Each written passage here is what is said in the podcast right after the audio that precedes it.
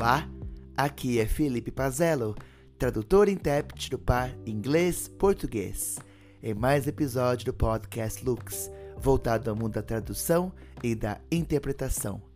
É sempre um prazer imenso ter você como meu ouvinte, com certeza. Vamos agora a mais uma parte da entrevista com a tradutora do par inglês-português e também do par espanhol-português, Tátina Dias.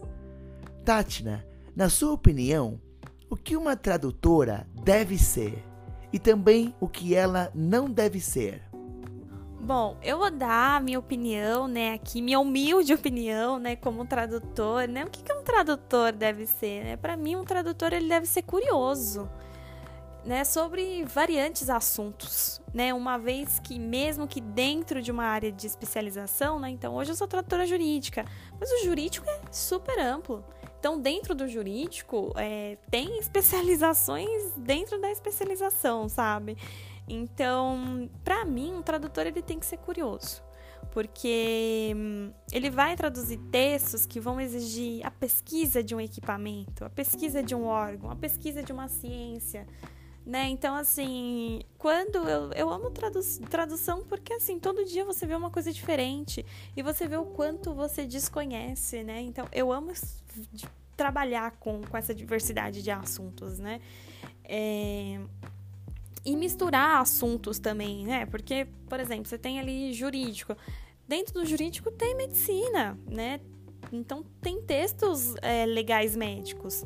Então, assim, você tem que ser uma pessoa curiosa, né? Você tem que, sabe, ter essa paixão ali por, vari por variantes assuntos, né? E, é, para mim, um tradutor não deve ser acomodado. Né? E quando eu digo acomodado, eu quero dizer aquela pessoa que fala, eu já sei, né?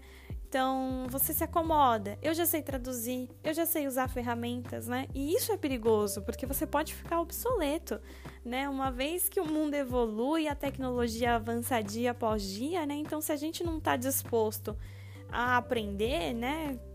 A gente fica para trás. Né? Então, eu acho que um tradutor não deve ser acomodado. Tatna, excelente a sua resposta. Curiosidade é fundamental, não é verdade? Tanto na tradução como na sua irmã interpretação. Muitas vezes, em eventos médicos, nós temos um espaço, digamos assim, um palestrante, ele faz um, um, comentário totalmente inusitado sobre uma área não correlata.